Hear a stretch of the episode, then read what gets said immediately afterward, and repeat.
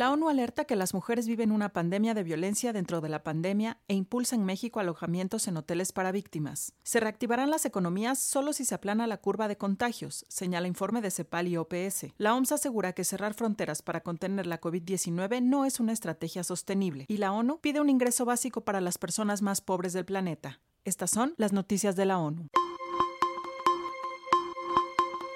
Se reactivarán las economías solo si se aplana la curva de contagios, señalan CEPAL y la OPS. Un nuevo informe conjunto de la Comisión Económica para América Latina y el Caribe, CEPAL, y la Organización Panamericana de la Salud, OPS, señala que solo si se aplana la curva de contagios de la pandemia por COVID-19 se podrán reactivar las economías de la región. Algunos países han llevado a la región a convertirse en el epicentro actual de la pandemia, encabezando las estadísticas mundiales de casos. Al 29 de julio se han registrado más de 4,5 millones de casos de COVID-19 y casi 190.000 muertes en América Latina y el Caribe. Una importante cantidad de países está lejos de alcanzar un aplanamiento sostenido y significativo de la curva de contagios. En el plano social y económico, la pandemia ha desatado una inédita crisis económica y social y si no se toman medidas urgentes, podría transformarse en una crisis alimentaria y humanitaria. Esto fue lo que dijo Alicia Bárcena, secretaria ejecutiva de la CEPAL. El reporte lo, lo pone muy claramente. Estamos ante la peor crisis de un siglo el PIB va a contraerse menos 9,1,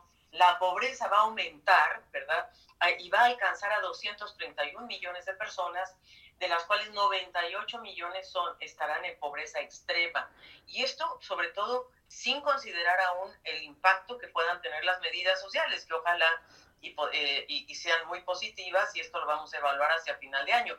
Pero esto es proyecciones sin considerar estas medidas, con una gran desocupación que va a aumentar a 13,5%, lo que quiere decir que vamos a tener 44 millones de desempleados en la región y va a aumentar la segmentación, la precarización y la polarización en los mercados laborales. La pandemia ha provocado la recesión más abrupta de la historia que, de acuerdo con las proyecciones de la CEPAL, implicará una caída del crecimiento regional de menos 9,1% en 2020, acompañado de un alza en el desempleo, alcanzando una tasa cercana a 13,5% y un incremento de la tasa de pobreza de 7,0 puntos porcentuales para alcanzar el 37,3% de la población, así como una agudización de la desigualdad con un alza promedio en el índice de Gini de 4,9 puntos porcentuales. El reporte propone un enfoque con tres fases que incluyen la adopción de políticas de salud, económicas, sociales y productivas dirigidas a controlar y mitigar los efectos de la pandemia, reactivar con protección y reconstruir de manera sostenible e inclusiva. Cerrar fronteras para contener la COVID-19 no es una estrategia sostenible, asegura la OMS. Las prohibiciones a los viajes internacionales no pueden mantenerse indefinidamente y los países necesitan hacer más localmente para reducir la propagación del coronavirus dentro de sus fronteras, dicen los expertos de la Agencia de la ONU para la Salud. La reaparición de brotes de COVID-19 ha llevado a algunos países a reimponer restricciones de viaje recientemente. Gran Bretaña, por ejemplo, ha pedido una cuarentena para las y los ciudadanos que regresan de España. Mantener las fronteras cerradas para controlar los contagios de COVID-19 es una estrategia insostenible, aseguró la Organización Mundial de la Salud, OMS, este lunes. El director de emergencias, Michael Ryan, pidió una vez más a los países utilizar un enfoque integral y recordó que los cierres fronterizos son solamente útiles cuando se combinan con otras medidas para romper la transmisión del coronavirus. Mantener las fronteras internacionales cerradas no es necesariamente una estrategia sostenible para la economía mundial o para los países pobres del mundo o para cualquier otra persona, dijo Ryan, quien también apeló a la responsabilidad individual para acabar con la pandemia. Los expertos aseguran que la emergencia de la COVID-19 es la más grave a la que se ha enfrentado la OMS desde que se creó hace más de 70 años.